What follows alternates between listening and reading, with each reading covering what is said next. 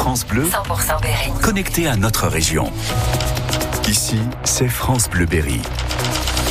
Bon réveil avec France Bleu Berry. Nous sommes le 27 janvier, les 8 heures.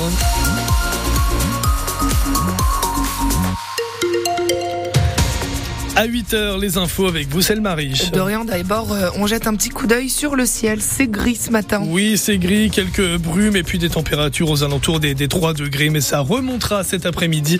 On fait le point complet dans quelques instants.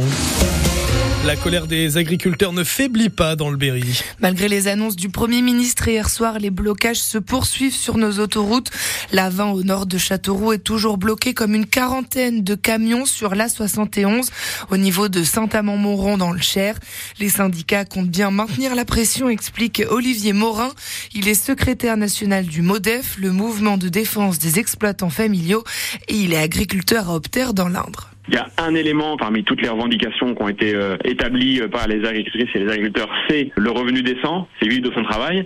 Et même si euh, Gabriel Attal a annoncé euh, des choses sur euh, la loi Egalim, sur euh, des sanctions qui vont être prises, etc., on n'a pas vu encore là euh, de mise en place de mécanismes de prix plancher garantis par l'État qui euh, permettent euh, que le, le producteur soit, soit rémunéré euh, au juste prix de son travail. Il faudra prendre les mesures pour que ces revendications, je pense, aboutissent, parce que sinon, ce sera que des pansements sur une jambe de bois. On aura des mobilisations plus tard, parce que la grande distribution, les industries de la transformation trouveront des parades et euh, réussiront encore à, maintenir leur marge. Dans l'Indre, la Confédération paysanne organise un rassemblement citoyen sur le parking du Leclerc de Cap Sud. C'est un à Saint-Maur dans euh, l'agglo de Châteauroux. Les syndicats agricoles qui jugent insuffisantes les annonces de Gabriel Attal.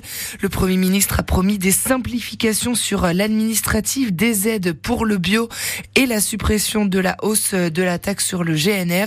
Il y a aussi une pause sur différentes mesures écologiques. Célia Guiré, c'est une mauvaise nouvelle pour la biodiversité. Le Premier ministre ne veut pas opposer agriculture et environnement, mais dans son éventail de mesures, plusieurs sont clairement au détriment de la biodiversité. Pour Gabriel Attal, 3000 contrôles de l'Office français de la biodiversité, c'est trop. Il veut les réduire. Or, ces fonctionnaires qui exercent souvent un rôle de police de l'environnement contre le braconnage ou le trafic de certaines espèces ont un rôle primordial pour la nature. Sur la gestion de l'eau, le Premier ministre veut aussi réduire la possibilité de recours juridique contre les retenues d'eau.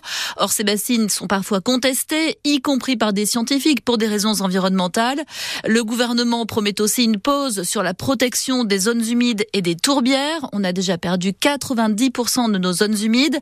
Moins de réglementation sur les haies, alors qu'elles permettent de favoriser la biodiversité. Pour les ONG comme France Nature Environnement, ces propositions sont à côté de la plaque, même si le gouvernement ajoute 50 millions d'euros d'aide d'urgence pour le bio, même s'il s'oppose finalement au traité de libre-échange entre l'Europe et le Mercosur. Ces mesures provoquent un tollé au sein des associations de défense de l'environnement. Des annonces à retrouver en détail sur francebleu.fr. Dans le Cher, cet après-midi, une manifestation contre la création de bassines agricoles aux Édangillons. Ça se passe au nord de Bourges. L'association Non aux bassines appelle à se retrouver à 14h sur la place nationale pour s'opposer à ce système de retenue d'eau. À Bourges, eux également, eux manifestent euh, comme tous les samedis depuis octobre pour réclamer la paix à Gaza. Le collectif d'associations et de partis politiques se donne rendez-vous à 14h30, toujours devant l'ancienne maison de la culture. À Châteauroux également, une manifestation est prévue à 14h, place de la République. 8h04 sur euh, France Bleu Berry et un chiffre 45 000 décès sont causés euh, par l'alcool chaque année en France. Pour les éviter, depuis 5 ans, les associations encouragent la pratique du Dry January. En anglais, c'est le mois de janvier sans alcool. Un défi pour bien commencer l'année et peut-être une façon d'arrêter définitivement l'alcool, comme Jean-François, un jeune papy de 45 ans qui n'a pas bu une goutte d'alcool depuis un an et demi. Ma fille, pour me faire réagir, m'a laissé ma, petite- ma petite fille en garde, elle avait une semaine. Du coup, dans ma tête, moi, ça m'a complètement bouleversé. Moi, dans ma tête, j'étais encore dans l'alcool. Il faut que je la voie grandir. Du jour au lendemain, j'ai pris rendez-vous avec mon médecin traitant. Je me suis fait hospitaliser. J'en avais déjà conscience depuis longtemps, hein, suite à la, perte de mes proches. Vu que ma fille était grande, elle avait plus besoin de moi et je me, détruisais. Je mélangeais alcool et médicaments et j'ai pris conscience qu'il fallait faire quelque chose. Quand j'ai eu ma petite fille, donc j'ai pris conscience que la vie continuait, que pour ça, ben, il fallait mettre un terme à quelque chose et ce quelque chose, c'était l'alcool pour moi. Déjà, à plusieurs reprises, j'avais déjà essayé d'arrêter, mais tout seul, c'est pas possible. Quand on était au point où moi j'en étais rendu, la prise de conscience, c'est vraiment de me faire hospitaliser. Maintenant, là, j'ai plus du tout envie de, de retomber dans mes travers. En fait, euh, ça m'a trop détruit. Je me souviens de la moitié de ce que j'ai vécu de 2015 à 2022. Moi, je vois l'avenir maintenant. Je suis en pleine reconstruction. Vie sans alcool, c'est une vraie vie. Moi, c'est comme ça que je le vois.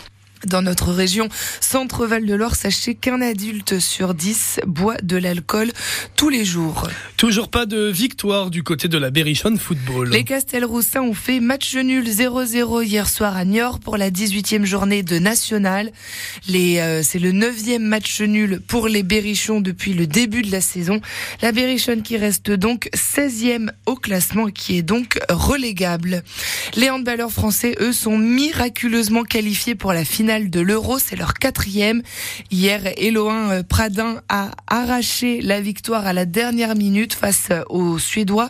34 à 30, c'est un moment inoubliable pour le joueur du PSG. Je suis très très fier, très heureux d'avoir pu sortir ce shoot et, que ce soit un moment extraordinaire pour l'équipe parce que c'est des moments où on se dit, on prie, on se dit, on espère que ça rentre parce que si ça rentre pas, c'est fini, l'aventure est, finie. Et voilà, été un moment hyper, euh, hyper fort en émotion, mais personnellement, voilà, j'ai, préféré rester concentré parce qu'il restait deux fois cinq minutes derrière et que tout pouvait se passer. Maintenant, je pense qu'on voyait les Suédois être émoussés par, par cette deuxième mi-temps pour revenir, au, pour revenir au score. Et après, je pense qu'après ce genre de shoot, il n'y a rien qui peut nous arrêter. La surconfiance, elle est, elle est présente. Et la finale de l'Euro de hand France-Danemark, c'est demain à 17h45.